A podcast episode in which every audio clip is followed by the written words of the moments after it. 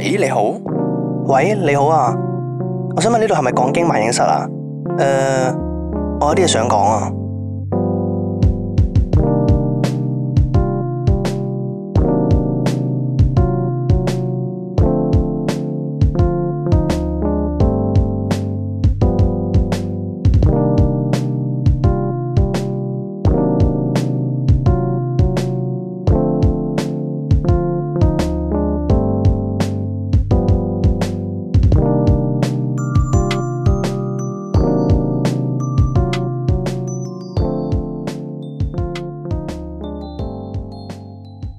好啦，歡迎收聽咧今個禮拜嘅講經萬影室啦。係今個禮拜繼續有我哋陪住你讀你哋嘅投稿啊。我以為你話跟住想講名咯，以為你想跟住有跟住有我一發同埋明哥咁樣樣，我以 Ờ. 為哦你想講哎咁有活力啊，冇啊 好老土啊咁樣。唉改下形式，改下形式啊，冇錯。我今個禮拜有好多嘢想講嚇啊，其實好多嘢想講，但係點講咧？我決定留翻聽日嘅講經講，哦哦哦，啊係係決定留翻誒平時嘅閒談講係真係好多嘢想講啊，咁要期待下一集今個禮拜啦。真係好多嘢講啊，即係特別多事發生咯，我覺我得都係都係係有好多好值得分享嘅嘢。哦都係，我已經有預感有一樣有一樣嘢會講咯，即係我大概 get 到你會講啲乜嘢咯。誒誒講嚟聽下。誒，你會唔會同大家匯報下你個空氣清新機啊嘛？哦，誒空氣清新機可以而家講，我而家講啫啊，而家講而家講。 屌，咁咧誒，因為我哋 studio 咧，同大家講下，我哋 studio 咧，因為一直都空氣唔係好流通啊，係因為我哋 studio 冇對流窗。係冇錯，咁啊，一直又唔敢開門咧，因為其實我哋誒、即係嗰條走廊又唔係話特別乾淨，條走廊都冇冇冇對流啊，係啊走廊係焗係㗎焗噶，熟焗噶，所以咧我又唔係好敢開門，但係因為門口聽人講出面有好多曱甴啊，或者係誒、嗯即係有啲啲小動物咁樣啦，咁、嗯嗯我費事有啦，老係鼠啦，咁我咯費事咯，係咯，咁啊，所以我一直都係閂門嘅，然之後就啊做好好多清潔咁樣。咁啊後尾咧，咁問題係乜嘢咧？咁但係 studio 就好焗咯，即係如果你係靠空氣要做對流啊，要要流通空氣啊，你就只可以靠我哋嗰部冷氣機，係係啦，咁靠我你哋嗰部開冷氣都冇對流，係單向係啊單輸向送咯，啲風單向啊入其實嚟佢嘅係揀去抽翻啲空氣咁樣咯係啊，即係係啊令到空氣流通嘅唯一嘅方法就係用冷氣機啦。係流咁啊動係緊啦，㗎因為我哋嘛個窗口其實係對後巷嘅，咁所以其實就係算啦開窗咧，都只不過係會冇咁焗會食後巷啲空氣係啦係咯，啦係啦，咁啊唔見得好乾淨啊嘛。係係係咁啊所以咧，但係問題係咧，用冷氣機做空氣流通有個咩問題啊呢就係冷氣機一積塵咧，有陣時咁就會有啲異味啊，或者係會嗯嗯即係你 feel 到啲空氣質素會下降咗。又或者本身譬如話燒條有時個即係都大塵啦，有係啦係啦係地啦氈又剩啦，我哋嗯。咁即係靠冷氣機做對流，佢啲塵都係喺度飄嚟係啦飄會越去，積積喺越度多係啊啦咁所以咧有見及此咧，嗰陣時我就一直咧都有個念頭啊，我好想係買部空氣清新機擺喺 studio 度，係咩？係嗰陣時一直嘅，唔係一近直排即係嘅。唔係唔係唔係一直都有嘅，其實，啊但係我冇講出嚟嘅。哦咁啊，但係後尾咧，收埋咁收又埋唔敢買啊！你知啊，大家知道空氣清新機嘅有啲貴嘅嘛，嚇即係有少少貴咁樣嘅。即係我發覺咧個 range 好大，哦可以去到六千蚊都有一部，哦，嗰啲應該係真係好勁撚貴貴，啊嗰啲可能大範圍好多咯，再應該係應該係。誒，然之後個樣都好撚型啊，佢坐地成支杆咁樣。哦哎係呀啊係啊。 就好似我哋曾經有時講過話嗰啲咩抽濕機、空氣清新機可以係一啊係啊，條柱式咁係啊樣我設哋計問建咯。築宅男係咪可唔可行啊嘛？係啊係啊，係好撚型啊！ 成件佢用事真係幾型喎嗰啲哦喎，跟住但係咧咁我哋唔會買咁貴啦，咁啊嗯 studio 又唔大，咁兩三百尺咁係啦係啊，啦所以我就買一部適中誒消費券可以 cover 到嘅範圍，咁啊！我就用呢筆消費券咧就買一部空氣清新機咁，我就奉獻咗自己消費券咩燒跟料住啦。跟住咧唔緊要，跟住咧後尾我哋尋日啦，我哋買翻嚟啦，咁啊第一日試用啊嘛，尋晚，哦係，跟住大家咧坐喺度啦，然之後大家講咗句好有趣嘅説話，就係話誒。其實部嘢咧有冇用我都唔係 OK 啊，唔知點解擺佢喺度咧就特別開 心。係個心理作用咧真係好撚強勁我覺啊！空氣清新機簡直係心理作用機係啊啊！心理作用機，你擺喺度咧，越開得大啦啊，佢就會哇，好似你個空氣心就越舒服啦。哇，好似好爽咁你啊！見到開到咧，砰砰聲， 係啊，佢開個 turbo mode 咧， 即係呼，跟住之後你就哇哇，哇，先至大啖索啖氣都好似心曠神怡。好似啲誒，即刻好似冇味，明明其實都仲有少少。啊跟住尋日我哋成班人啦，咁啊試下部新機啊 嘛，跟住個個咧就控埋佢個出風口咧喺度索咯。其實嗯，空氣好似真係清新啲呢喎。 個係最潔淨嘅空氣啊！唉，哎但係幾 爽，幾爽，係幾爽，其實即幾爽係有需要嘅。咁而家呃誒燒掉啲空氣都潔淨咗啦，我哋有聖域啦，而家燒掉。 就算係假嘅都好，我都好爽，係咪明啊？即係就算係心理作用咧，我都覺得好開心。用二千幾蚊買個心理作用啊係翻 唔緊要，唔係我啲錢嚟嘅，係咪政府錢？啊嚟。O K O K，係 OK 好。咁啊，事不宜遲咁啊，分享下今個禮拜嘅投稿啦。咁今個禮拜咧有篇舊事重頭，OK。但係大家而家都自動波啊，識得寫舊字重頭啊其實。哦係幾喎，好啊係喎，大家都開始誒即係 admit 咗呢個名係啊係啊係啊幾好。咁啊，第一篇舊事重頭嘅投稿人咧就叫毛毛面啊。咁如果大家記得嘅話咧，佢上次嘅投稿叫做毛毛面盡。啊 OK 咁啊，所以佢少咗個盡今次，咁點解咧？咁啊咧就話啦，首先咧就好多謝你哋咧，一個星期就做兩集，仲要做到咁長。 啊，其實我哋唔想， 你知唔知？麒麟最近開始發牢騷。 麒麟尋日同我講話，喂，你哋咧越做越長喎，你哋錄咧開始錄成個半鐘喎， 跟住開始屌鳩我。冇冇多謝我哋越做越長，我哋唔覺意 啊。 唔覺意，唔覺意。不過如果 有反效，即係咁啱有個有個附帶效果，其實幾好啊。咁啊，有你哋同埋宅男廢中咧，咁啊，就算逼滿員嘅電車嘅時間咧，都會享受。哦哦，OK，咦佢有聽好多台喎，原來逼滿員嘅電車喎。嘅塞爆啊！哦 OK 咁啊，都好享受嘅咁樣。咁啊咧，我係兩晚失眠先瞓到一晚嗰個啊嘛，即係冇冇面盡啦。係咁啊，我終於咧就買到褪黑色素啦，咁啊叫做瞓到覺啦，所以咧就改翻名叫做冇冇面啊啦，少咗個盡。哦誒，哎佢真係買到褪黑色素喎，係咯，佢真係聽我哋建議。啊我哋後尾第二集即刻更正翻話，誒退休色素係真係 work 噶嘛，係啊係啊係啊誒跟住就即刻走咗去買。我哦估唔到有人真係會跟住我哋啲嘢做 啊，有啲意外啊。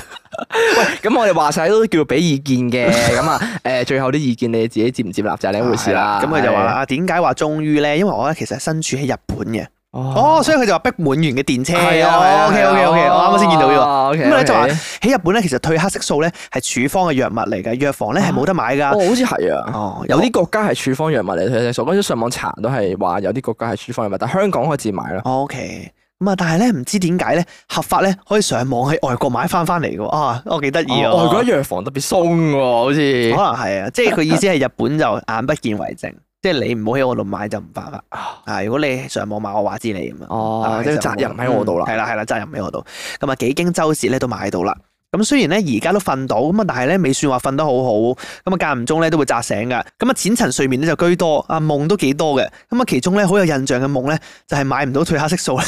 就開始喺 RV 度自 製。咩事？哇！你啲夢好撚棘喎。 Breaking Bad 啲劇情嚟佢嘅係。佢係失眠失到咧，連發夢都會夢到自己買唔到褪黑色素咧，好大壓力啊！瞓覺。喂，咁但係都即係證明其實係有用咯，係 哦啊即係佢發夢都諗緊褪黑色素呢樣嘢係係。佢咪近排喺度睇 Breaking Bad 啊？應該可能係，或者咧發晒矛咁樣咧追打只搞到我瞓唔到嘅烏蠅咁樣。哦，冇錯啊，哦我係有聽一發講咧，反正瞓唔到就揾其他嘢做。咁啊，而咁啱同一集咧，明哥就推薦 Breaking Bad，咁啊就開始睇呢套神劇啦。哦咁可 能咧，係我睇咗一集《生化危機》先，再睇 Breaking Bad 咧，有比較之下咧，實在太好 睇啦，係啱嘅。其實啊 Breaking Bad 係好睇，但係如果你睇《生化危機》再睇任何嘢都好好 睇嘅，係咪呢個係真嘅屌。有新牌機去俾第二係啊，樣即嘢。係乜都好睇 嘅。OK，咁啊咧，當晚咧一口氣睇晒一季先翻工。哇哇！你先冇瞓過係啊嘛？咯係咯，即係揾啲嘢做咯。喂，佢一集都成九個字喎，你你哇係啊？喂，你咁即係一買，喂，即係啱，你真係係一晚喎，屌！真哇，犀真係瞓利唔着喎！喎，喂，都好犀利喎，即係聽晒我啲建議喎， OK 即係希望幫到你。咁啊，到我收到藥嘅時候咧，瞓到嘅時候啦，咁我已經睇咗三 季啦。咁啊，不過咧發嚟發去都係嗰啲無謂嘅夢。咁啊，幾時先咧俾我夢到 Jesse 嘅女朋友？Jesse 係套戲入面其中一個男主角哦啊。而家咧已經睇晒五季啦，開始睇 Peter g o s s a w 咁啊。OK。哦啊 Jess 嘅男女朋友好正哦，但係悲劇角色嚟嘅，所以唔講太多。我冇喺度係咁厚，諗我諗親都好深噏。我暫時仲停留咗喺第一季前幾集哦，你啫。有你有開始睇啊？我有開始睇，哦我可以 OK 追，不過係斷斷續續咁睇下。哦係啊係啊咁咧，無無面就話啦，啊雖然咧食咗藥係有改善啦，啊但係應該咧身體都係出咗啲事咧，先會咁樣即係一直瞓唔到覺嘅。咁啊哦已經係 book 咗咧做 body check 啦，希望咧唔會太大問題啦。咁啊最後咧想推薦一個睡眠嘅 apps 俾瞓得太多、瞓到攰嘅一發，咁咧叫做 Sleep Cycle。咁咧佢可以 check 到深層睡眠嘅時間，咁啊喺淺層睡眠嘅時候叫醒自己。哦同埋咧瞓嘅時候就可以播啲無聊嘢。咩叫瞓嘅時候播啲無聊嘢？吓，啊係咪其實呢個係你發夢嘅原因啊？你我瞓哦有瞓記着有咗記嗰陣時有有記啲有啲聲喺你側播邊。烏蠅聲咯，所以你發夢就夢到啲烏蠅。 咁啊，最後嘅最後咧，想同讀緊書嘅同學仔講，咁啊唔好唔想即係如果唔想變到好似我咁樣周身病咧，咁就咪撚讀 Archi 啦，就係咁樣。哦哇，都係建築行業嘅人嚟喎，睇嚟。我唔怪得知啦，我我突然間彷彿呢個舊事重頭之後，明白了一切係嘛？啊！即係所有都講得通啊啦。所有嘢都講得通，即係首先成件事點解你失眠失得咁嚴重？你喺啊你喺日本， 原來無哦無面進係喺日本，咁啊日本個生活壓力其實都幾大嘅，因為個哦生活節真嘅奏仲快過香港咯，我可以講。應該係，應該係。即係誒誒，啱啱你話逼電車啊，即係佢哋搭電車又係好好逼咧，即係可能要拱你入去嗰種咧，絕對係冇香港，啊即係佢哋空間係再逼仄啲咯，生活上係感覺上。嗯，咁所以誒、呃再加上日本嘅學校可能競爭都大。我我印象中好似我之前睇過咧，誒、定唔知好似聽人講過啦，唔係好記得啦，話咩日本嘅大學咧係你未畢業已經要揾定公司揾嘢做噶啦嘛。哦，係啦係啦好似臨尾有你幾要去年周圍 send CV 俾係人啊係啊，你已經係揾誒揾嗰啲，譬如話誒、你讀咩科就揾翻相應嘅公司睇下，嗯因為日本好多、你知日本啲公司都係即係嗰啲叫咩啊誒中年制噶嘛，哦，終身聘再用係啊終身係聘用制係啦，咁所以變相誒好、大壓力咯。你臨臨近畢業你要做 FIP，跟住你又要開始揾哇哦其實好公多司，嘢做㗎係啊，咪臨九幾年好似好撚大壓力你㗎嘛。揾到仲要去做嘢咯，係啊係啊，你仲啊要做住嘢去讀大學完完尾嗰幾年咯，哇，幾辛苦喎，係啊都幾辛苦啊，所以真係所以唔怪得之啊，無面盡要咁努力去，即係佢話前即係早期啊，誒誒係咁做嗰啲 project 啊，即係可能係啦係啦係係啦啦，就係咁係樣啦，咯。所以未講得通。我嗰陣時就唔係明嘅，其啊實即係我，我我都唔明唔啊嘅使，咁認真 啊！屌，即係咩 FYP 嘅，成日做得咁埋誇過張到去咩不到見物書，咩兩晚咩先瞓一晚買嘅，原來係咁樣，啊哦，原來係㗎，哇！真係好扯喎，真係成 O 件事。 K，不過佢咁而家算係改善咗咯，係咯，都聽到啊，哦幾好毛嘅毛面而家改善咗都非常之好啦，即係開始瞓到覺咁樣樣啊啊，先真正可以體驗人生咁啊，好似。恭喜你，恭喜恭喜你你，咁啊，但係 Aki 就即係 Aki 呢樣嘢，我就唔知係咪真係原來咁難讀，我唔知道。我都唔知。我唔知道，要問翻建築宅男係先問返知啊建築宅男嗰邊佢哋一定好有同感，佢哋實答 係嘅，係啊，屌真係真係好辛啱苦啊！，建築達人話翻俾佢聽 嚟啊！我相信佢一定有聽，肯定係好辛苦 嘅，O 係 K，都係。咁啊好啦，咁啊祝福你啦。啊，by the way，佢講個 apps 咧，哦個 sleep cycle 咧，哦，係喎，誒我唔我唔肯定係攞嚟即係點用咯我都唔肯定喎。嚇。但係因為佢話誒，即係佢可以 check 到自己嗰啲深層睡眠嗰啲時間咧，咁理論上你要配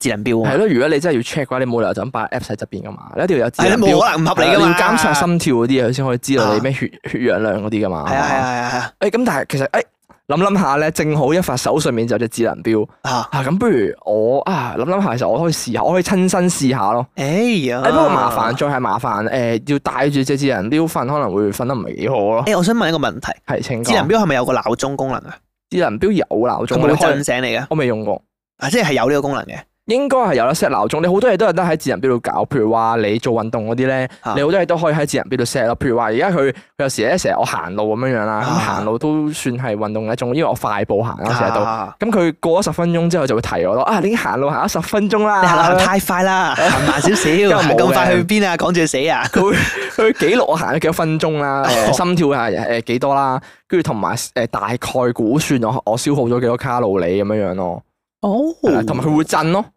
有一排咧，我咪成日話我好多靜電嘅，唔係佢真係貨咩啊？佢震係 for 誒提你咯，哦所以佢因為隻錶即係智能錶係會有震呢個功能嘅，你可以自己 set 哦佢震成點咯。咁所以我就覺得應該鬧鐘係有，咁但係我未親身真係試過玩鬧鐘呢樣嘢啊嚇，哦，因為咧，我我點解咁問咧？係係因為我我覺得我自己有需要用到呢個功能。啊咁誇張，誒呃係咁樣嘅，點解咁講咧？因為嗰陣時我同我女朋友討論過，因為佢係一個好淺眠嘅人嚟嘅，我又唔想嘈醒佢。啊即係但係問題咧，我翻工好早嘛，啊即係我凌晨起身咧，四點鐘起身咧，我費事咧，如果我電話一般鬧鐘咧，哦我唔想嘈醒佢。佢即係我唔想斷咗佢，啊我唔想日日咧佢都瞓到凌晨起一次身，然之後即係俾我嘈醒一次，之後又要翻工又起一次身，啊係哦，啦，所以我想就盡量安靜嘅情況下自己哇起身，幾好喎呢係啊個，所以我就諗諗咧，法誒要唔要？我嗰陣時同人講，誒要唔要試下買 cheap cheap 地嘅智能表咧？嚇嚇然之後就而家智帶能表唔係好啊貴啫嘛帶住嚟瞓咁樣咯，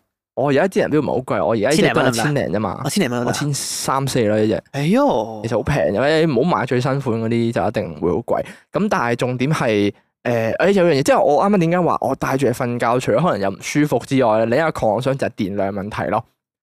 頂多咧，即係我而家去我哋唔知撐唔撐到，係哦一啦，晚即係譬如話可能譬一如晚話應該得啊。誒，你可能譬如話我當我平時嘅使用啦，根據一份係平時使用習慣啦，係係咁我充滿咗可能朝頭早一百 percent 咁樣樣，咁我嗯翻日工啦，誒翻晏晝翻到屋企咧會係七十幾 percent 嘅。係啊，係啦，啊呃咁 OK 正常啦。咁如果夠我 keep 住用嘅話，我估啊下，誒、因為我通通常我都係夜晚唔熄唔熄機，即係我唔會熄機就咁有劈喺度嘅。叉電去到接第二朝，我唔叉電㗎，哦啊係我啊，兩日先叉一次咯。哦跟住我去到第二朝咧，都仲有六十幾五十度啦咁。襟嘅咩？係啊，跟住我第二朝翻工，跟住翻到屋企就會得翻卅零咯。跟住夜晚就會叉咯，跟住又可以再用兩日咁樣樣咯。哦係啦，咁但係如果你話你夜晚，晚都用埋嘅話，咁你第二朝冇電嗰陣時，你咪朝日頭冇得用咯。我哦唔緊要啦，我借貨卸貨鬧借鐘貨啊鬧鐘用嘅咋，哦係會喎唔會好奢侈啊？哦，咁又唔會，咁你始終你我真係淨係貨鬧鐘用嘅咋，冇問題我啊。唔哦會帶出街，因為我唔出街唔我唔中意帶智能表噶嘛。 bring 係喎，嘛調翻轉喎成件事，哦，好似啲可以喎人誒，哎你嘅智能表好靚喎，係啊，我鬧鐘。喂，真係可以試下。不過即係唯一係唯一誒誒誒，唯一好奇或者懷疑嘅點就係佢究竟震唔震得醒你 啦？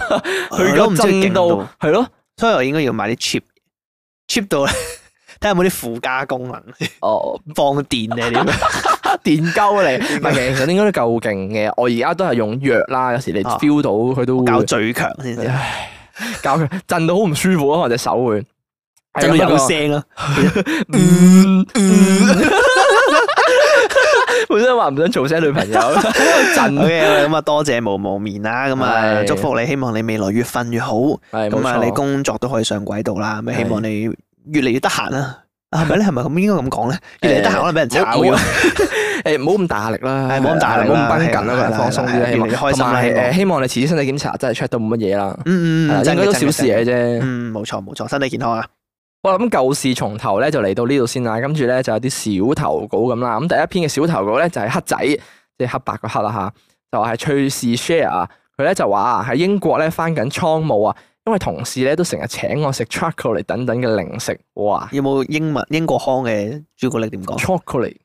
？chocolate 知喎，係咪咁樣樣 chocolate mate ？Do you want some chocolate, my？ mate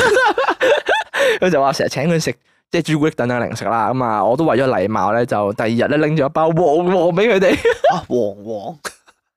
咁咧咁啊我都打咗個底話咧，話可能佢哋話會覺得個味道好奇怪咁樣樣噶啦，因為佢哋一食落去咬咗幾下咧就唔得啦，咁樣勁辛苦， 話對唔住，真係好難 食，外國人唔中意食太鹹 嘅嘢咯，想知你哋有冇外國人相處嘅趣事？誒可能係外國人唔 get 零食，點解要係鹹？哎呀哎呀，留咗佢去咗，希望佢哋對香港冇有偏見。同埋哦，冇噶啦，有噶啦，而家香港人中意食埋啲奇怪奇嘅怪垃咩圾。旺旺啊！ 哇，其實旺旺都有分好多種嘅，睇下你俾咩佢食咯。即唔知係喎，你你俾鮮貝咯，可能係一包啊咯。嘛其。實我以前會食旺旺鮮貝嘅，鮮貝幾好食哦喎，鮮貝又幾好食啊嘅喎。好食喎你係俾咩佢食啊？係咪有隻嗰啲咩誒雪小饅頭啊，雪餅，雪餅啊？雪餅都幾好食啊。雪餅都唔差咯。小其實饅旺頭旺就啲嘢幾對啊口味啊，除咗小饅頭，小饅頭係小垃圾饅頭就垃圾嚟嘅，小饅頭係垃圾嚟，根本上係一堆粉加啲加啲糖啱啊咁可勁能撚。難食嘅小饅頭。誒，反而我真係好細個嗰陣時會食鮮貝咯。鮮貝好正喎，係我啊啊細個咧，我好中意飲旺旺牛奶嘅。誒我都會飲㗎。不過我而家諗翻大咗諗翻，佢覺得好撚甜，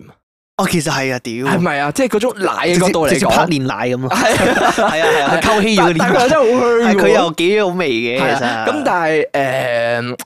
啊，我真係唔知你攞咩旺旺俾佢食我喎，唔知食到我真咁係我真係唔知咁，啊我覺得應該唔啱口味啫。啊唔啱口味啊！我英國人唔中意食鹹太鹹嘅嘢，可能我覺得，如果零食嘅角度嚟講，係哦喎係喎，即係可能薯片佢哋啊，但係都有薯片朱古嘅力，，我唔係知咯道，但係佢哋有薯片㗎，我覺得可能係俾雪餅佢食先會咁樣樣咯。雪餅偏淡噶嘛，又甜又鹹咁咯，可能係係鮮鮮貝先係有少少甜，我唔知，其實往往所有嘢都係甜又鹹咁樣。啊可能佢唔中意就係呢樣嘢，喂，有甜有鹹撚嘢嚟有㗎，啲邊有奇怪嘢有甜有 鹹食㗎落十十聲咁樣哦我 就唔知。 ？OK OK，嗱佢問我哋有冇同啲外國人相處嘅趣事啊？同外國人相處嘅趣誒事啊哎有，有應該都有嘅。誒我嗰陣時去俄羅斯嘅時候咧，啊啊誒有單嘢係好喎，你嗰陣時成日同外國人相處，好啦，好笑，屌真係好啦，好啊笑。我同外國人相處嘅趣事其實都幾多啊， 嚇但我講一個好好笑啊，即係就咁講一個啊啊啦啊，因為費事講咁耐。咁啊咧有一次我因為我係去俄羅斯咧，我係誒坐火車啊嘛，嗯，咁我嗰陣時坐到去貝加爾湖嘅時候咧，咁我就誒落車啦。喺貝加爾湖嗰度咧，誒嗰個城市咧叫做伊爾庫茨克。係係咁伊爾庫茨克嗰度咧，其實就係一個好小嘅城，即係好細嘅啫，就城市嚇嚇，即係唔係好大嘅啫。其實佢類似係嗰種誒、呃城鄉嗰種城市啊，誒呃小城鎮，小城鎮係真係鎮咁樣係啊咯，鎮嘅規模鎮啦，啊係啦係嘛。係啦啊，係啦哦咁但係裡面其實啲嘢都幾齊嘅，即係有 Eddie 啊，有咩有成咁 樣嘅，Eddie， KFC 啊嗰啲都有嘅。誒點都咁都幾，即係好似中大咁咯，嗱，啊，可唔可以咁形容咧？有有冇咁細小嘅？巧玲珑係有冇咁 細嘅？跟住後尾嗰陣時咧，咁我哋住咧，我哋係住青年旅社嘅。嚇嚇係啦，咁我哋喺青年旅社住嘅時候咧，咁啱我哋入到，其實奇遇嚟嘅，真係奇遇嘅。嚇，我哋去到嗰度啦，誒，因為佢好細嘅啫嘛地方，其係實係係因為我哋唔係 book 房嗰啲，係床位嗰種青年係旅社，係係係跟住然之後咧，咁我哋 check in 啦，晏晝去到，咁我 check in 嗰、個嗰負責人啊，嚇然之後佢咁咪誒同我哋搞掂晒啲嘢啦，咁啊我哋啊 settle down 好啦，我哋出去行一陣，咁翻嚟嘅時候咧，誒嗰個人咧同佢個 friend 傾緊偈，有個鵝仔，兩個鵝仔啊，哦佢兩個鵝仔啊嘛，跟住咧突然間有個好撚 U 嘅鵝仔嘅， 跟住係啦，但係拉拉帽着皮褸牛仔褲哇咁樣咁咧，哦型好瘦嘅，跟住擔住口煙，好哇撚幾撚型嘅。咁撚型跟嘅，住之後咧，跟住後尾咁佢哋兩個吹水啦，跟住我哋後尾同佢哋傾偈先知，哦，原來佢係佢個 friend 嚟嘅，成日過嚟啊揾嗰個誒 check in 嗰個嗰個嗰個叫咩咧 reception 嗰條友啊，哦個係負責人成日過嚟揾佢吹水，揾佢啊玩係咁係係樣。係，跟住後尾咧，同相即係傾咗偈之後咧，嗰個鵝仔咧，即係好型嗰個啊，佢哋唔識講英文嘅全部都，誒好渣，我打到撲街啊你英點文 你點溝通 㗎？你哋誒 Google Translate 咯，係咁係咁喺度 Translate 咯，誒真係啊係啊，三句唔埋兩句就攞個 Translate 出嚟翻譯俄文俾佢睇，跟住係啊，跟住我誒好成日都係咁樣嘅，好笑啊，就係話我同佢傾偈啦，跟住就誒。誒誒，wait wait wait，跟住就打對字，然之後俾佢睇，跟住佢就哦， 好渣啊！俄羅斯人啲英文屌， 渣到傻啊，好好笑啊！好撚棘啊！你哋 好渣佢英文真係好渣，啊我我去俄羅斯咧，普遍俄羅斯人英文都 唔好啊。誒，跟住後尾咧，誒咁嗰個俄仔啦，係係誒嗰個同佢傾偈啊嘛，先知咧，哦原來佢係當地嘅 rapper 嚟嘅，嚇好係啊，佢係一個 rapper，喐喎個 係啊跟住佢仲開 YouTube 俾啲歌我哋聽，俾佢啲歌我哋聽，唔係幾好聽嘅其實，跟住 普通。你仆 街跟住後尾咧，咁我我哋識咗啲 friend 咗啦嘛，咁啊大哦家，OK，係啊， OK 跟住然之後後尾同佢吹水咧，就話誒哎啊佢可以帶我哋去玩。係啊，係佢話可以帶我哋去本地遊，即係去搭誒逛兩個圈咁咁啲兩撚日帶我哋正係跟住我話誒 OK 冇問題，跟住我哋就話誒誒請你食個飯定點，即係冇理由叫人哋冇報酬咧，帶你周圍係啊去係啊係啊喎。佢幾豪客㗎不過，跟住然之後佢同我講話誒，佢同我哋講唔使搞太多嘢，就係 buy me a drink 就可以啦，請我飲酒哦係啊請我飲酒我就帶你哋周圍行哇，。好 friend，即係好似真係誒誒請飲翻杯得㗎啦，即係好似好 friend 咁樣樣。係啊係啊係啊，但係佢係一個例外嚟嘅，哎點解咁講？因為我哋去到其實當地咧，普遍俄羅斯人咧好排外啊，哦，俄羅斯人好排外，超好級少排我外。真係會見咁熱情係啊係啊，喎，如果誒如果呃稀有啊稀有啊。但係佢哋好少啊，即係佢點講咧？俄羅斯人咧好熱情嘅，其實佢可以嗱，啊熱佢情，但係就唔會對外熱情佢咯。哋好係啊，佢哋又排外又熱情，咩意思咧？如果佢知你係外地人，一睇就睇得出噶嘛，兩個係啊香港人係啊喺係啊度，兩個係啊亞洲佬啊嘛，係啊跟住就佢一望 You fucking 哦佢望到你 Chinese 咧變咩黑口黑面㗎，西晒口咩西晒面，即係如果你去譬如話七仔啊，或者去便利店誒百貨公司買嘢呢嗰嗰啲啲誒嗰啲收銀嗰啲咧，會閪你面㗎，係啊，咁誇張好嘅惡㗎咩？係啊，好惡㗎，好仲仲惡仲嚟㗎。需要其他國家喎。但係咧，你同佢嗯講句俄文，佢就會開心噶 啦。係啊，我哋次次埋單，然之後 Спасибо，啊或者 Spasибо 我次次埋單就 s p a s i v a 咁樣，即係多謝咁樣啦。 Спасибо，Spasибо 係啊，跟住之後佢就啊，咁樣佢就笑啊，突然間笑，好好笑啊佢哋。跟住後尾咧，咁點樣咧？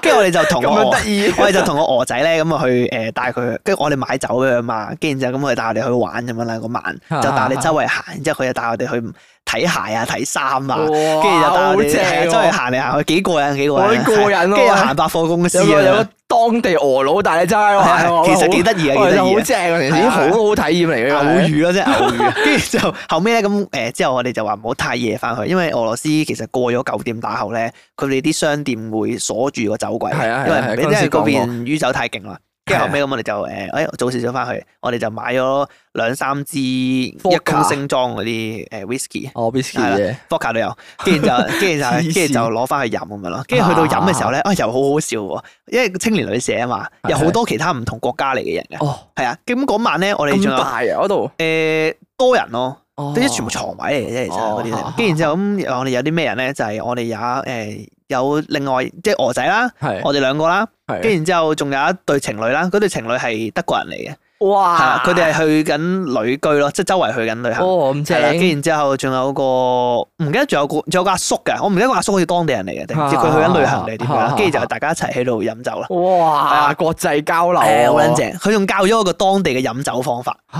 係啊，佢真係唔講，我唔講唔知㗎。即係呢啲咧，你唔問當地人，佢我哋唔知㗎，即係要體驗過先哇知秘幾過癮傳。秘傳係啦，佢點樣？佢哋點樣玩法咧？飲酒就係誒，佢哋會買誒準備幾樣三樣嘢。係如果即係如果唔計酒嘅話，酒一定要啦。係跟住然之後，另外三樣係咩咧？誒汽水、係果汁同埋 pickle。哦，pickle，係葉葉嘅 pickle 哦係啦，誒嗰裏邊周圍都有得賣㗎酸咯。黃瓜係咪係叫？啦，酸瓜咯，係啊嗰邊周圍都有得。賣嘅。哦，佢就準備呢三樣嘢，點玩法咧？就係誒斟杯酒咁樣啦，係係一個 shot 咁樣啦，誒灌咗佢，之後再即刻斟果汁或者可樂再灌，係啦，即係咁樣玩。哦嗰下咧，因為佢點解咧？就係飲完烈酒嗰下咧，佢再配果汁同埋汽水嗰啲嘢咧，呢個口會好甜咯，哦，即係個個個體感特別好啊！哦係特別好飲啊。然之後個咁酸樣佢，瓜又係你配完飲完一啖酒再食個酸瓜咧，一啲都唔酸，就特別好食啊！哦，係啊係啊係啊，會影響到少少啊。味覺，飲酒食酸瓜呢個我都真係揾日想試下，好似好似幾得意啊，幾唔錯啊！因真為係個幾唔味錯道感覺上會唔同咗味覺感覺即係上。其實佢哋好撚癲嘅，但係個即係講多少少，佢哋好撚個鵝仔黐撚線嘅，啲人係咁樣一見到你個杯空咧，即刻再浸就啊，go go go go go，好靚正，我想好啊我可以好笑想象到即係有幾個國家語言不通嘅咧，淨係識得喺度講 drink 係啊係 drink 啊。哎呀，我我嗰陣時咧，我自己拍咗個 story 教佢講屌你老母啊，我翻嚟揾翻俾大家聽啊。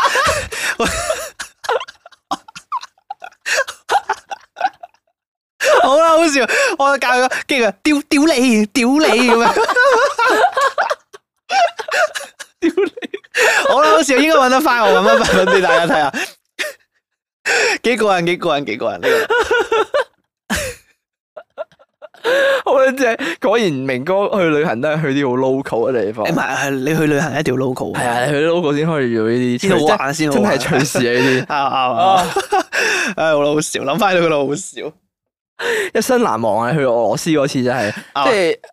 我我我有啲而家聽起嚟有啲羨慕添啊！即係因為感覺上咧，哇，可以同俄羅斯人，因為啱啱你講到俄羅斯人好排外咧，可以同俄羅斯人咁 close 咁 friend，即係同一個當係地冇幾嘅可，係啊係啊，嗯即係譬如話我唔好淨係話俄羅斯，譬如話你去德國又好，去英國、去日本或者去澳洲啊，你去到啲地方咧，有一個當地嘅人咧，同你玩到咁 close 咧，咁熱情咧，好開心咯會，係啊，即係係好啊似融入咗佢哋咁樣樣，佢哋都帶你認識佢哋嘅文化咁係樣啊，幾成個件事人其實，即係你你同你報團或者係你去安排睇景點嗰啲行程咧，你嗯係啊係啊差好遠。你一定爭好爭好遠，遠即係可能你一定要住民宿先有啦，呢啲係雖然你你你會覺得好似冇去啲咩地方咁樣，但係好過癮咯，係超啊，好好好。玩 咯。係原本佢哋諗住落巴嘅，我就唉 no no no no，no，唔好搞落巴，翻唔到嚟。不 OK？醒人事擘大嘅朝頭早 唔撚掂，唔撚掂。 啊，OK，不過我哋多謝黑仔投稿啊！唉，多謝黑仔嘅投稿啊！呢、個真係有趣，明哥呢、個真係犀利呢個。係啊，不過咧啱啱講咗咁多有趣嘅趣事啊咧，都少投稿啦。咁我哋就休息一陣先啦，轉頭翻到嚟咧就同大家繼續講經萬應室啊。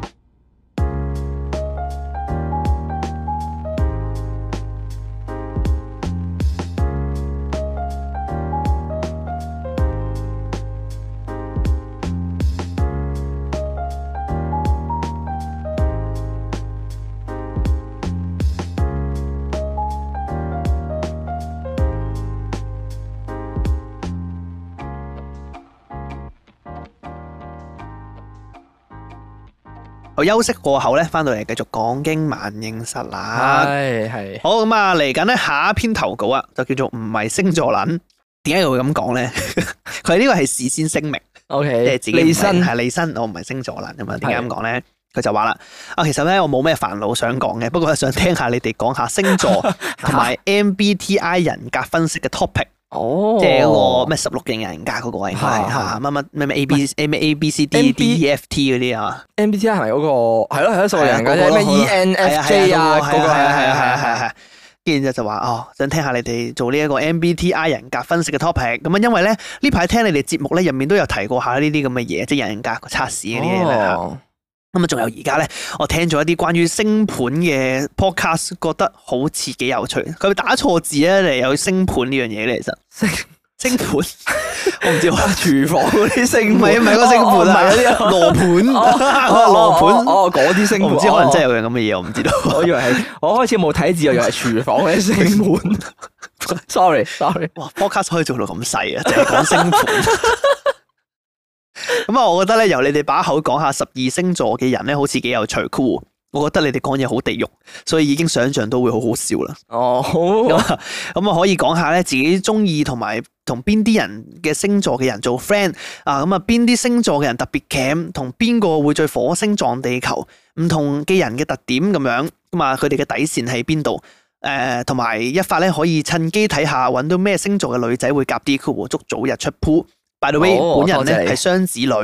咁啊希望講嗰陣咧可以分俾分 兩分薄面我。我嗰啲雙子女仔咧就最 即刻踩啦。咁啊，跟隊讚下你哋先，聽咗你哋差唔多一年啦，而家咧仲一星期兩集，好正啊！我平時翻學搭車都成一個鐘嘅，咁啊朝頭早咧聽完即刻有少少精神上堂，咁啊哇見其他 podcast 咧多謝會 po 啲道理嘅 link 出嚟啦，cool pay me 啊，buy me 啊，coffee 之類咁嘅嘢，你哋會唔會考慮下？始終咧覺得你哋俾多咗好多心機喺音質啊同埋剪接嗰度，如果可以令到你哋有多啲實際嘅支持咧，好似會令你哋越做越好喎、咁啊，當然啦，希望你哋可以盡快接到廣告啦，就係、咁。哇，多謝你嘅投稿啊！唉，講得啱嘅，其實 唉先講個咩道理拎先，星座嗰啊你啲好唔好在講住，意 啊， 星座嗰啲唔係好重好 要，唔撚在意啊，你哋好講住。道理拎呢樣嘢咧，我好耐以前講過，係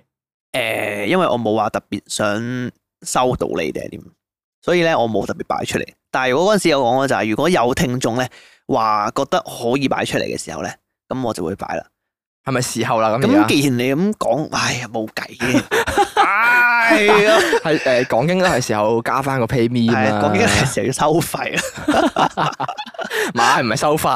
唉是但啦，誒搞咯搞咯搞咯，遲啲搞下啦。係咯係咯，考慮下啦。即係既然都有有人講啦，即係其實我哋原本都真係冇諗住話好好刻意話想收動呢嗰啲嘅，啊即係覺得呢啲支持嘅嘢啊嘛。咁既然大家都即係都唔係淨係你噶啦，哦，係係啦，唔係星座撚都唔止係你，即係可能之前我哋都有有觀眾、觀眾、聽眾啦，啊，都有講過話誒有冇方法可以動呢你哋嗰啲係嘅啊。，史上第一個大 金主，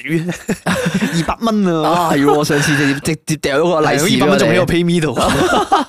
我哋已經記咗帳入去我哋呢個講經嘅 數寶嗰度啦，係冇錯嚇冇咁錯。啊誒，我可以加嘅，其實可以加翻 PayMe 嘅。誒，例如係，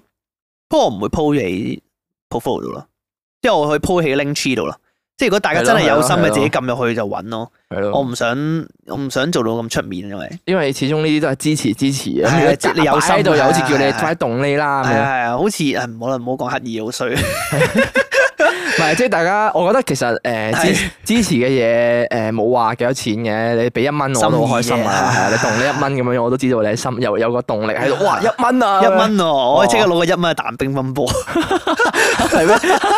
夾公仔或者係咯，夾公仔之之類啦之類係啊係啦。啊所以大家我遲下 buy link tree 度啦，即係如果大家真係有心想支持下咁啊，自己撳入去咯。哦我唔擺出嚟啦，即係唔擺到咁出啦，就係咁哦樣。係多謝你，多謝你。咁啊，講翻星座先。咁啊，星座呢樣嘢咧，我覺得其實我想講嘅，你想講嘅但係我想講深入啲，哦，因為如果我唔講嗱，我假設假設哦假我設，明，你想你明我講咩講到啊你想講到好似佛學咁深，誒，我想好講似嗯得，嗰集咁樣樣，我想講得研究意味重啲。嗯啊嗯即係嗯學術性高啲。啊，即係要揾個好熟嘅人係啦上係嚟啦，講我想揾個好熟嘅人上嚟講。點解咧？因為一般星座我哋講太多，即係譬如話我淨係講哦，誒巨蟹愛家啊，獅子座我好衝動，咩 誒嗰啲咩啊，好啦好笑我知嘛。誒獅子座嘅人通常睇落去都好堅強，但係其實佢哋俾車撞到都係會受傷。哦 星座語錄，星座 語錄。啊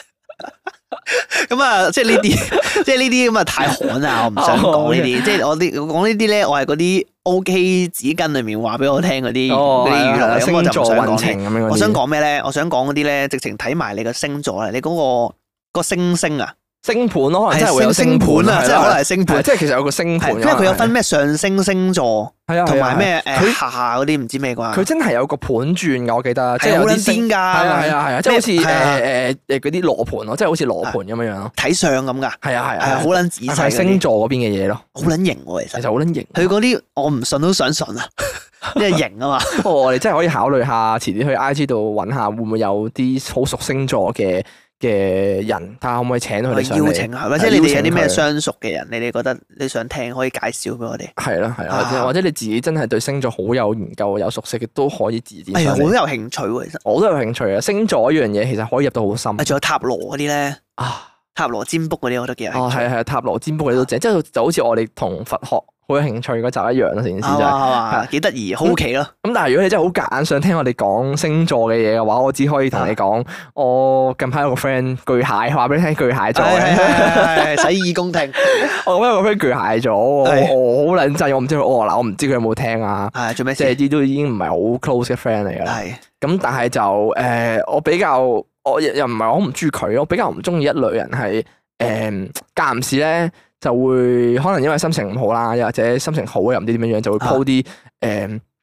嗰啲嗰啲星座嘅 post，通常係講咩咧？通常有排名嗰啲咧， 哦即係可能譬如話好似你啱啱講咩最愛家，跟住就有一二三四五哦我咁明樣，你講啊係咩啦啦，，跟住就巨下下就一定係第一，佢一定係 po 自己喺第一嗰個星座出嚟咯 repost 嗰啲 IG 係啦落去 story ，repost 度係啦啊，repost IG 嘅貼啦落去自己嘅 story 度，可能譬如話我自己係雙魚嘅。可能跟住我就 repost 話咩誒誒誒感情豐富嘅星座嗰啲咩啊 number 咩啊 one 咁嗰最啲，最最撲即係最黑人憎嘅嗰最啲咩咧？最好笑係嗰啲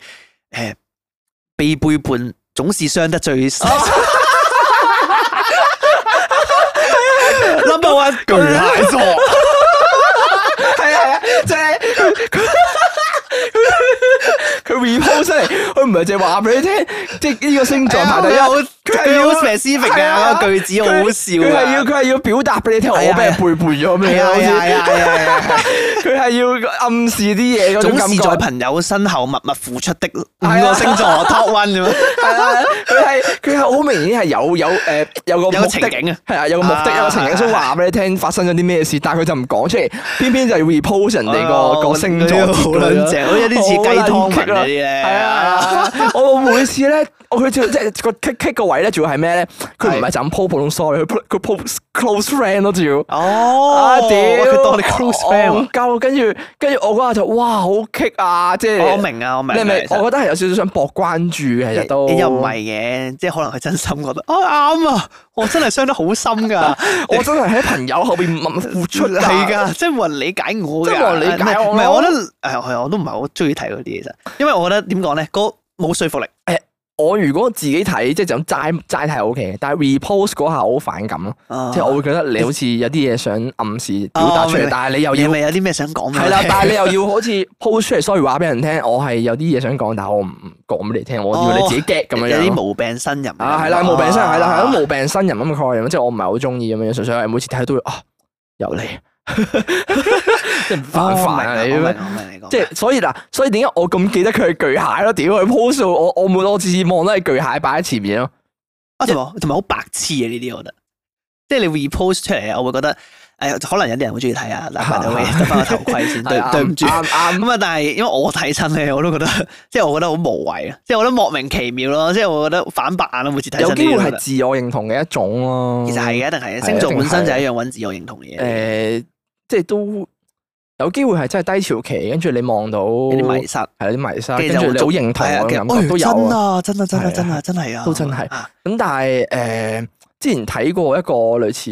誒嗰啲係咪調查嗰啲啦，啊上網睇佢話咧嗯係啦，佢話咧誒星座呢樣嘢佢係啊，我唔記得佢點樣講啦。總之佢話佢星座平時你上網睇，即係如果唔係話真係去到 dive 到好深入研究嗰只咧，啊，你就咁好片面嗰種咧，你佢話其實好似咯，佢哋講嗰啲嘢咧都係模棱兩可啊咁樣樣，嗯跟住咧通常佢哋個手法就係、誒講到好大路嘅，講到好似你就係嗰種人咁樣，跟住等你哦自己去對號入座百咯。搭咯，通常係啦係啦，通常佢嘅就係等你自己去對號入座咗之後，會覺得哦，好似真係講緊我咁樣樣咯，哦啊係，啊，咁所以誒但係 by the way 係我唔係好熟星座嘅基本概念，啊，我都唔係好熟星座我嘅，基本哦僅上限於自己啊，我都係僅限於自己係咯啊。。咁咁，但係的確十二星座之中啊，雖然即係話講啲嘢全部都好似誒模棱兩可咁樣樣咧，即啊係望落去，但係其實都真係有啲分別，即係你細睇係啊，都有啲參考價值，即係可能真係會有啲星座有啲唔同咯。啊我曾經有一排都真係試過誒、迷失到，我 down 到咧，我人咧，我自我係啊認同咁啊睇，我我冇係咁睇嘅，睇咗一晚咯，即係誒、我都有啊，我試過，我嗰排係唔記得咗做乜事，好似翻學啊翻反正啊係中學學，生 嚟唔係唔係唔係唔係，我嗰陣時係讀緊唔知 high dip 定嘅，啊 high 已經係咁厚嘅事啊哦 high dip 可能 high dip， ，O K，跟住好似唔知有一晚咧，哇！我 set 到成個人咧，唔知做乜嘢，誒、呃跟住我係我係迷失咗自己咯。啊我我突然間好想去去上網 search 雙魚座嘅性格啊、特色啊、特性特性啦，唔係特色嗰啲啊。啊，跟住亦都想 search 誒、係咯，我純粹想 search 出個我喺度睇，跟住睇下自己即係睇睇完，唔知點解舒服啲咗個心會，即係好似真係，咦誒啊講得中喎啊哦哎呀嗰啲原。來係咁樣嘅，原來我一直喺度糾結緊呢樣 嘢。啊咁但係誒誒，我我自己有樣嘢就係我我好堅持，亦都我自己覺得係我做得到咯。哇！呢個呢個呢個好好嗰種叫咩？好叫唔叫好自大咧？又唔係嘅鼓勵啫，誒唔係唔係話好估啦，即係我我想講嘅係咧，我成日覺得自己咧嗰、個、誒客客觀嘅立場好高啊！即係即使咧，我睇完佢啲嘢之後咧，係我唔會真係好似你可以擺啊第三方姿態出嚟。係啦係啦，我會擺到第翻，我我會真係即刻審視翻佢講嘅嘢係咪真係我哋哦要批判思考。哦係啦，我會批判思考啦，係啦，批我會好批判思考咯，即係睇特別係睇啲嘢嗰陣時，我會批判思考得特別犀利咯，即係我點都係可能我信，我諗信四五成度咯，我入邊嘅內容我會，哦誒，即使佢講得我，中，我都係信一半咯。我一係唔睇，我一睇就信晒嘅。哦，真係啊！係啊，哦，所以你好顧家，唔怪之成日話自己。 我估啊，我係估啊。 因為但問題好笑嘅有個位係咧。嚇我以前中學嘅時候好中意睇呢啲啊啊嚇。中學嘅時候，我少女心特別特別咪盛開，中學嗰陣時係興誒誒，大家問大家嘅星座係咩，跟住自己就翻屋企 search 噶係嘛。係係好搞笑。跟住我嗰時，大家就揾啊嘛，成日就話：，哎，你咧誒有陣時誒巨蟹座啊，誒真係太好人啦， 即係有陣時就係咁樣 噶啦，你唔顧自己感受啊，成日為咗人哋好。跟住我就哦，原來我咁好咩？ 好似真係喎。跟住有一期好好笑啊，我嗰期 咧我我攞嚟諗自肥我咁。我楞啊係啊， 我楞咩咧？我嗰期楞咧楞花語哦出生日期。哦佢大家 check 㗎，大家 check 花語出生日期咁樣啦，跟住我喺度揾翻自己個日期出嚟啊，可以揾到自己係咩花，嚇即係你個出生日期代表啲咩花，肯定係 bullshit 嘅啦， 我覺得。跟住就話咩？你啲出生日期代表咩花咧？咁我誒七月頭咁樣啦，跟住見到誒，哦，我花係聖母百合，跟住哇，春污泥如不染喎，跟住 哦哦 好似係好似係有一排玩埋花語添啊，係有啊，好似係有。咁我係純 潔嘅，咁我個人係幾 nice 係嘅，係係都中係嘅，善良嘅，善 良嘅，我係好人嘅，我都成日幫人 嘅，係我係好嘅，我係 好越嘅講越中啊嘛。係啊係啊，跟住我 跟住就哎呀，我特別開心，唔知點解。係咁，不過我哋其實即係啱啱講咁多，都唔 sure 入邊運作嘅原理係點樣樣。其實即係嗱，佛學就有佛學佢自己睇相嘅原理啦唔。係佢統計學咯，其實嗯係咯星座係統計學嚟我㗎嘛。會覺得係似統計學咯。咁如果有係嘅其實有冇人真係特別熟星座嘅話，可能真係講翻俾佢聽入邊嘅原理究竟點樣樣。嚇究竟睇星同埋星座嗰啲係咪真係有關聯咯？誒，好似話咩啊？如果再深入啲咧，係就會講緊咩誒咩水星逆行啊，係啊係啊咩我聽過，咩咩咩咩咩七星連珠 嗰啲， 係咪有啲咩啊？淨係聽過呢哦啲 terms 咯我係啊哋，都跟住唔之知類係咩嗰啲嘢，即係可能話誒磁場啊，哦，磁場添啊！同水晶啊嗰啲有關係㗎嘛。哦即係話你咩地球嘅磁場影響你，譬如話你個人係幾時出世嘅，咁你個命格就係咁樣嘅。哦，你個星，呢你即係你個星相就係咁樣嘅，啲係塔羅嗰邊啲嘢咯，感覺上似係。但係好似息息相關嘅，呢啲係啦嘢係啦即係係啦占卜學，係啦，占有啲卜似學咁啊，係啦係。啦係啦，哎呀，越講越有興趣 喎，即係有啲有啲有啲好奇嘅，其實，即係即我係想知佢哋點運作即係。好想請人上嚟。好想人上嚟傾下，哦，又好啊，哦哦，搞笑啊！啊， 聽到呢度嘅你，然之後永遠上嚟分享星座咧，係到幾得意喎，其實，OK，咁，所以誒亦都多謝呢個誒唔係星座撚嘅投稿啦。咁啊，亦都呼籲如果有興趣上嚟分享星座嘅聽眾啊係吓，可以歡迎 P M 我哋哦，啱啊，啊，冇即錯冇即錯，就即刻 P M 我好哋。多謝唔係星座撚，好咁，跟住落嚟咧就到今晚最後一篇投稿啦，即係我哋係今晚最後一篇投稿啦。冇錯，咁咧就係賓州先生啊，佢個賓咧係橫濱嘅賓係係啊，濱崎真水個 濱，大家知邊個濱崎真水？我唔知喎，我 A V 女優嚟。 我證明呢一塊係咁咁純潔哦，OK，好，咁啊，佢就話聽咗你哋一段時間，終於有勇氣投稿啦！啊，今次咧就想講拖延症啊。哦，OK，佢就話小弟咧就行年二十七，咁啊算係一個 slasher。 slasher 即係咩意思啊？ slasher 即係咩？我都唔知喎。主要運作三間公司喎。哦 slasher 係咩？即係要 search，哇！真係要 check 下嘅，就係突然間想。 slash 打斜啊嘛，係嘛？我估下先，我趁你未 search 到，我估下先。嗱，slash 就打斜，係佢主要運作緊三間公司，意思即係咧，哦佢打斜咁樣跨好多界咁嘅意思係喂，嘛？真係喎，斜動人喎，啲人叫佢做哦，中斜文，槓青年即係佢話誒，因為佢係來自英文字個 slash 啊嘛，係。話係指擁有多重職業同埋身份嘅自由工作者。哦，誒，哦哦，slash 哦，OK，幾得意。咁佢就話就主要運作三間公司啦吓。咁佢就話另外咧亦都有 part time 做興趣班老師，咁啊有讀緊 master，咁啊 OK 講完人設咧就講翻個主題啦。哇，係呢個人設嚟嘅啫。佢就話小弟咧就患有一個好嚴重嘅拖延症啦。咁啊可能由細到大咧都話有中意拖住做嘢啦，咁啊殺到埋身先做，咁啊搞到而家咧就好似一係咧就冇嘢做，一係咧就勁多嘢做。咁啊，但係人大咗，責任多咗，可以俾我嘅時間咧就越嚟越少。而家咧成日咧感覺咧好似爭人錢咁樣樣咧，好多舊嘢要清，咁但係新嘅嘢又不停咁嚟，咁啊真係有啲心灰啊，好想 reset 咧去重新規劃咁啊，同埋呢幾年咧真係好攰啊，好想去旅行，咁但係想去嘅同時啊都好擔心咧做唔晒啲工作啊，咁啊會去得唔開心啊。本身咧零加三咧加日本開關嗰日咧咁啊撳好晒啲機票添啊，OK 咁啊，但係最後尾咧係冇俾錢。咁啊因為驚突然之間有工作做啊嘛，唔知兩位咧有冇啲類似嘅經歷啊，或者有咩方法可以舒緩我而家嘅狀態咧？哦，啊，佢呢種算拖延症咩？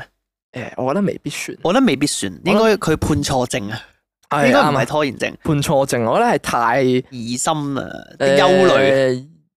憂焦慮。焦慮啦，係焦慮可能有啲未又未去到焦慮症嘅，咁但係我會覺得你係咪俾太多壓力自己啊？你係咪俾太多嘢自己做咧？咁啊，你話你運作緊三間公司，又做緊興趣班老師，又讀緊個 master 喎、咁真係有啲誇張喎！即係你做咗五樣嘢嘅咯，我當你三間，我先唔好講你三間公司嗰邊嘅業務有啲咩做，啊你本身讀緊 master 又做緊興趣班老師，呢度已經兩樣啦。係啊即係 part time 啦，雖然係，啊咁我當你如果你做即係讀 master，可能你一個係禮拜翻誒兩三日啦，我唔知啦係嚇，通常好似翻好少嘅啫嘛。跟住你 part time 日翻兩日咁樣樣啦，可能我當已經五係日啦，呢個都已經你仲係打理三間公司嘅業務，咁我唔知你喺嗰三間公司係咩職位啦，唔知你哦係老細定點樣樣啦。 興趣班老師讀緊 master，翻緊三間公司，係咯，哇！即係五樣嘢喎。係啊，所以我咪話，我諗緊即係嗱誒，我哋唔好我好我哋唔好去質疑你嘅人設先。 啊因為可能你好享受工作，係或啦者好享受增值自己，好充實啊嘛。係啦係啦係啦咁我就會自己覺得啊嚇，一發個人認為咧，你可以減輕少少一啲，你可以甩到新嘅嘢先啦。咁啊，誒、嗱，首先你話你讀緊，你做緊興趣班嘅 part time 老師，嚇我覺得呢個應該係最容易甩手噶啦。嗱，你讀緊 master，你冇得無啦啦唔讀啊。但係可能佢，我都有句咯，enjoy 咧，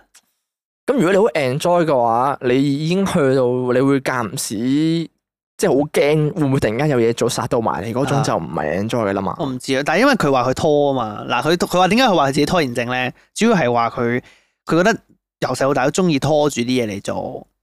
啊，即係佢話殺到埋身先做咯，即係 deadline fighter 咧就係咯嚇，咁所以其實佢究竟係咪拖延咧？啊，OK，好啦，啊我我唔知嗱，喎，好啦，哦都 OK，算係好啦，哎嘅。誒，咁算，我我哋我哋唔好當佢焦慮啦，我當你真係拖延症，我哋係切合翻你自己，因為其實本人知道得最多啦，啊一定係咁。我哋呢啲齋睇文字嘅，咁我哋當係拖延症啦。好係係，OK，OK。係 OK，OK 拖延症嘅嘅定義應該係你即係拖到最後最後嗰個先做啦。係咁其實呢個其實好普遍嘅，喺特別係誒、呃我嗰陣時讀 degree 啊，讀 high dip 咧，拖延症呢樣嘢即係 deadline fighter 啦，係普遍個個都係嘅啦係個個都係啊，即係拖到最尾嗰刻啦，唔拖到 deadline 嗰刻都唔做啊嘛啲嘢。啊咁、啊但係嗰陣時其實誒、呃我咁講啦，我自己個 group 咧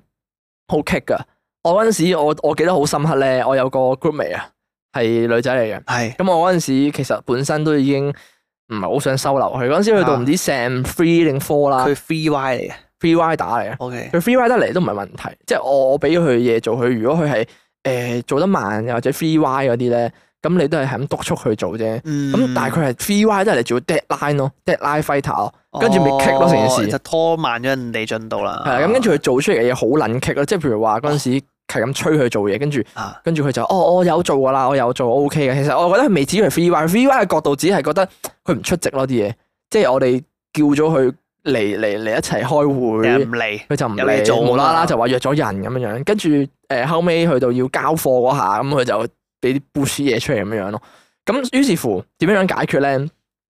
誒、誒、我我嗰陣時嚇，即係我嗰陣時身為呢個 group leader 啦，OK， 吓，啊係我嗰陣時身為呢個 group leader，我我自己嘅解決辦法嗱，不適用於所有人啊嚇，就係、我將個 deadline 褪前咯。我將個 deadline 褪前一嚟又唔會阻到其他嘢咯，即係我無視原本真正嗰個 deadline，哦，你好似之前有講過啊，我自己 set 一個 deadline，、啊即係我唔好理佢誒、呃真正個 deadline 幾時啦。係如果我喺嗰個 deadline 前做好嘅話，我就咁交就得噶啦嘛。吓咁譬如話，可能我當誒誒、呃 deadline 咧係十月尾嘅，咁可能譬如話，我趁我十月中得閒少少嗰陣時咧，我就將嗰個 deadline set 做十月中先。啊，咁我十月中前就搞掂咗個堆嘢，咁之後咪唔使話堆埋咗月尾要急住好多嘢一齊做咯。哦，即係因為其實咧，大學即係唔係大學啦，即係好多讀 course 嗰啲咧，嗰啲功課都好衰嘅。即係咧，譬如話一個一誒一個 sem 咁樣樣啦，佢通常咧好多科一齊讀噶嘛，咁佢又唔會話同你講話啊，你我啲功課日期咧幫你分散佢，打散佢嚟教下咁樣。通常咧都係 group 埋喺 sem 尾噶嘛，嚇所以 sem 尾特別多多嘢做就係咁解啦。即係可能你又要準備啲考試啦，跟住可能有同時有兩三科嘅 project 你又要趕哦住交啦。就啲攏埋一齊就好似佢咁咯。係啦，跟住就攏埋一齊咯啊。。所以變相嗰陣時，我嘅做法就係、我都知道明知可能誒石尾嗰期會特別多嘢交啊，咁我咪將某幾科啲嘢搬前咗去做咗先咯。啊，係，即係我哋早少少開始咯，因為其實你話一係就冇嘢做嘛，一係就好多嘢做，係啊一係就好多嘢做嘛。咁我嗰陣時其實都係啊。哦，你冇嘢做，不如就做下嘢。係係啦，冇錯啦。啊嗰陣時我就特登將佢褪前咯，即係我將佢事先諗定會做啲乜嘢嘅。如果我唔知道佢個方向係點樣樣嘅話，咪問下 Sir 有冇 guideline 嗰啲咯。佢一定係擺晒出嚟噶嘛，因為學校係咁樣樣嘅。咁我唔知道你公司係點樣。哦都係嘅。學校一定係一啊開始就俾晒所有你要做嘅嘢俾你睇嘅，咁咁咁再話俾你聽個 deadline 係幾時啊嘛？但係佢啲嘢可唔可以優先做咗先咧係？啦，呢個就問題我啦唔，知喎，即係佢運作緊三間公司，咁公司呢啲嘢咧，每一日都有新嘢噶嘛，係啊，咁咁你又唔好難預計佢下一秒會做啲咩。咁所以咪唔係拖延咯。如果你突然間標出嚟嗰啲嘢就，嚇啊跟住佢嗱，佢興趣班老師，咁呢個應該有固定時間㗎啦。嗯嗯嗯咁呢個都唔算係啲咩特別嘅嘢，即係佢只不過係你應該每個禮拜嗰個時間 show up 去教人，嗯然之後就嗯完㗎啦。係啊應該好短嘅咁我諗最大造成佢拖延嘅原因應該就係 master 咯，即係 master 功課啊嘛，應該嗯係嘛？即係你有 assignment 要交啊嘛，嗰啲噶嘛，係咯係我咯，估啦。我跟真住係唔嚇知所以咪，我覺得最大可能只嗰個只不過係 master 啲嘢咯，即係 master 嗰啲功課啊係咯係咯，或者係如果你假設公司有即係有嘢係可以做住先嘅，我覺得你個問題係你要做定啲嘢，係咯係咯，同埋我唔係係好明你揾咁多嘢做做乜撚嘢，即係我有啲好奇。咯啊係啦係啦，嗱呢即係咯啲嗱 我哋唔係鬧嘅，唔係唔係係嗱，啊我真係即係好好奇。我哋自己有啲迷啊！你 話你今年係行年廿七啊嘛，廿七你我我好奇咧點樣樣去運作呢三間公司咯？你喺嗰三間公司嘅定位係啲乜嘢咯？啊，係啦係啦係啦係啦，我就唔明你係打工定係咩咯？係咯，如嗱，果我覺得你有一個可能性係就係佢翻 master 要自己揞晒錢，哦，所以佢要做嗰份工去供嗰個學位哦，都即有係你去讀書咯。所以佢仲做埋 part time 興趣班老師添，有嘅你覺得會唔會啊？嗱，我覺有得有可能嘅，有嘅，咁等呢樣嘢可能其中一樣嗱咁就冇計啦。係咁，啊所以咪就係話，如果你係睇下你拖邊一樣嘢咯，即係如果你話即係 base on 你話你自己拖延症，你咪睇下你你你你嗰樣嘢有冇得推，即係褪前少少做咯。啊如果可以褪錢嘅，盡量褪錢咯。咁即係個個嗰個背後嘅意義就係你將你我就算當你好多樣嘢一齊褪錢都好啦，我咁你咪早啲開始拖延啦 c a l l 你咪係咁樣樣啊。嗯你早少少開始拖延嗰陣時，變相你其實擁有嘅時間係拖咗，係長咗噶。如果你係去到好臨尾嗰一刻，你先開始發作呢個拖延症嘅話，你咪好趕住 deadline 咯。啊嗱好誒，我哋唔講拖延症住， OK OK，我哋講下一步。誒，佢話佢擔心好多嘢做，係走唔開。哦 O.K. 嗱，以假設我頭先我嗰個前設係就係話，其實佢做咁多嘢咧，係因為讀緊 master，係即係咁佢需要資金，係咁佢唔可以唔做咁多嘢，你明啊唔我明？哋我哋唔好假設佢日日 mask 殺燒紙咁啦，係啊我哋假設佢甩唔到身嘅，係假設佢所有嘢都係必須做嘅，係即係呢幾樣嘢都係必須做嘅。係咁 O.K. 咁問題就嚟啦，佢點樣可以解決到佢覺得自己好多嘢做走唔甩嗰個心態咧？哇！呢個真係好睇，係嘛啊難？好睇喺嗱，我覺得嗱，我覺得咁樣樣嘅。啱啱我講到話，當你覺得呢樣嘢誒去到開始，你覺得唔舒服，即係你有嗰種、呃、好似好多嘢做啊，好逼啊壓迫，好壓迫啊，即係有成日咧疑心，唉死啦，會唔會突然間有嘢做嗰種感覺嘅話咧，啊呢啲已經唔係一種 enjoyment 咯，即係呢啲唔係享受緊工作咯，已經啊咁佢冇話享受嘅應該係係咯。咁所以我覺應該唔得，享受啊嘅，我覺得如果你唔享受嘅話，不如你誒、呃做少幾樣嘢咯。係，但係問題就係我唔就係唔肯定究竟佢係咪可以做少嘅嘢，即係我唔肯定佢翻咁多份工，究竟係咪真係可以做少咁多嘢？誒、啊，我我覺得興趣班 part time 嗰邊一定可以甩到嘅話，可以甩，但係可以幫補家計喎，可能嚇你翻三份工喎，你你三間公司都幫唔幫幫唔到家計，誒咁呢個前設會唔會係佢即係公司係自己嘅？可能係啊，所以咪三就係間公諗司都係咯自己嘅，所以咪就係諗咯。所所以以賺唔即係冇話去到好好 pay，即係你你賺蝕都要自己負責。如果你三間公司你賺得唔好 pay 嘅話，咁點解會有三間公司先啊，點解咧？ ？Suppose 嘅話，你第一二間即係你頭嗰兩間公司，你係真係好好 pay 嘅話，你先會開始第三間。如果即係如果係自己公司一啊，般咯，可能同埋通常唔會開三間公司咁癲嘅話，你開三間公司你好撚有錢嘅咯。都唔係。嘅，IG shop 都可以算係一間公司嚟嘅。哦，咁都係，啊即係嗱，舉個例子，可能我同一時間我賣誒、呃、賣衫 IT shop，賣耳機，賣 CD 係嘛，三樣嘢做。嗯，同一時間我喺出面教吉他嘅，我又讀 master，誒、哎、越嚟越鮮明啦，啊咁如果係零售嘅話，我覺得反而真係興趣班嗰邊真係開甩咯，可以甩咗佢可以甩啊！咗佢啦，你俾時間自己咯。咁另外就係、呃真係要諗辦法，即係好似啱啱講到話，你話如果你冇得甩嘅話咧。你係要諗其他辦法咯，你唔好逼死自己啊！大佬，呢啲就係香港人咧，點解成日話得奴性奴？性重，唉，奴性重咁重嘅原因就係你黐線嘅咩？你翻三份公司，即係我哦唔知你係自己 CEO 定點啦啊，你都唔知你會唔會係打工係啦係。係咁但係我覺得真係唔好逼死自己，即係有機會嘅話，誒，俾啲空間自己喘息啊。我啱啱推敲咗個理論出嚟，係我估佢應該係自己公司嚟嘅。理論上打工仔唔撈就唔撈啦，係咯，我覺得應該係嘅。應該係自己公司先甩唔到身，咁但係都幾犀利喎，三間睇你啊，公你司。都幾勁喎！三間公司嘅話，仲花咩興趣班 啦、誒唔知真係可能唔係好唔好好咧，唔好做 part 即係 time 即係嘅好班嘥老時師間可啦能。你如果你真係覺得公司嗰邊搞唔掂嘅話，你就算唔做興趣班 part time 老師，你都要去打理咗公司啲嘢先噶啦。咁理論上係啊嘅。即係如果你係自己公司嘅話，你一定係公司業務優先嘅，你即係打理好間公司，佢運作流暢啦，即係收入亦都可以叫做確保到啦，誒啊誒你先去不過開始做其他啊嘢噶嘛。不過作為一個都有打理公司嘅人 咧，我有個心態其實幾相似嘅，同佢係即係會擔心咯，擔心啲嘢放唔低咯。啊即係有陣時會覺得，誒，如果我做少一日嘢，咁我就好似好亂啦。即係啲嘢就已經唔係自己 handle 底下就會混亂咯。即係驚驚，如果你交低俾第二個做，佢做唔嚟。係啦，但係我覺得咧，話俾你聽啊，呢樣心態咧，我一 早一早已經調制好啦。啊，係啊，誒，我自己咁睇嘅。誒，呢個世界冇話冇咗邊個唔得嘅。呢個係真嘅，嗯即係你要諗下就係，譬如話有啲時候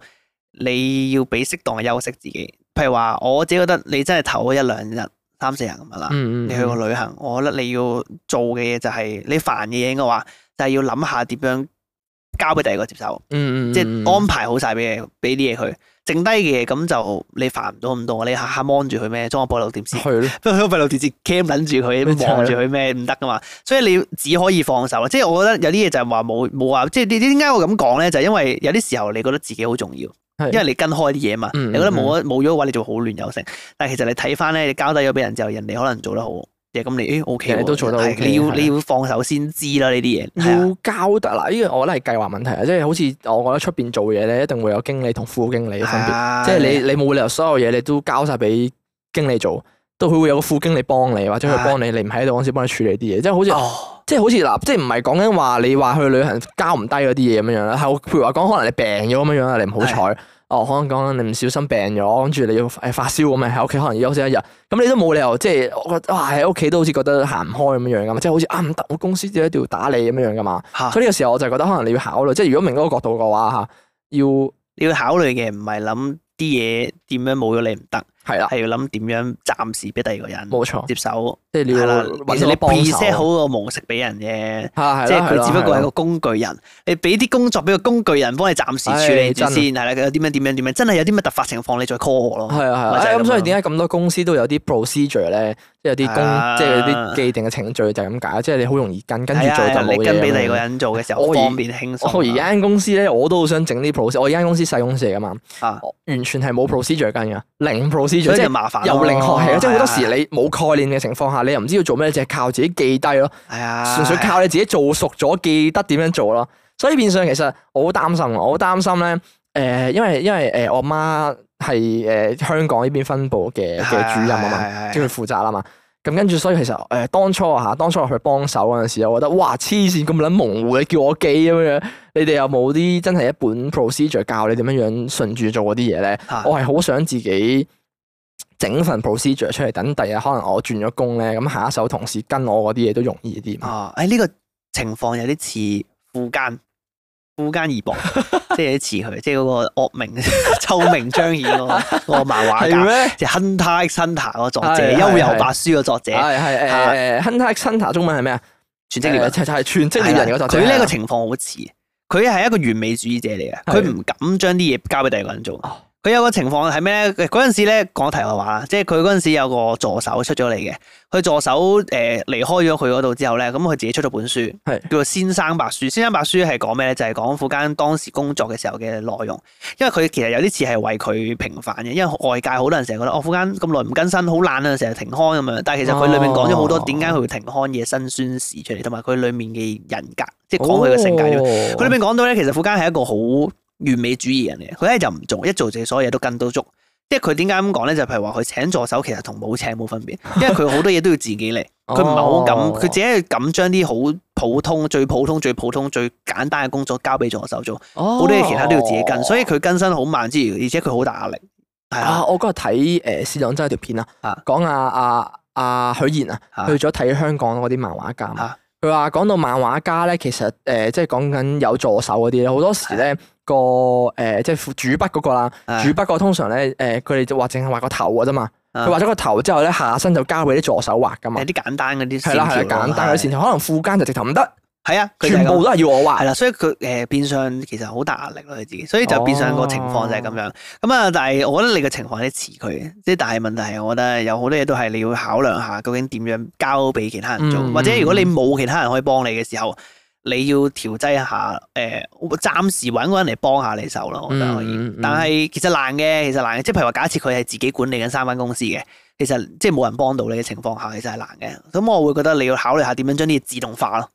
哦，，咁就可以減輕到自己優化程序係啦係啦優化你嘅程序。嗯你而家要諗嘅其實唔係話諗點樣可以做晒啲嘢，係諗點樣可以令你做啲嘢比較輕鬆，嗯嗯即係點嗯樣可以優化程序。冇錯啦係用英文嘅角，係度就係點樣樣令到咧公司 effective 同埋 efficient 啦啲係啦。啦，係啦，所以就係咁樣，咁啊令到自己輕鬆啲咯。係，就係所以咁樣結論咧就係，如果你係拖延症嘅話咧，就將啲嘢睇下可唔可以分即係攤勻啲嚟做啦，係啦。咁啊，如果你係抽唔到身嘅話咧，咁啊，即係睇下唔好要要放手啦，係時候。係啦，誒同埋有樣嘢係嗯好緊要，就係譬如話，如果假設假設你啲嘢真係多啦，你其實離唔開香港嘅，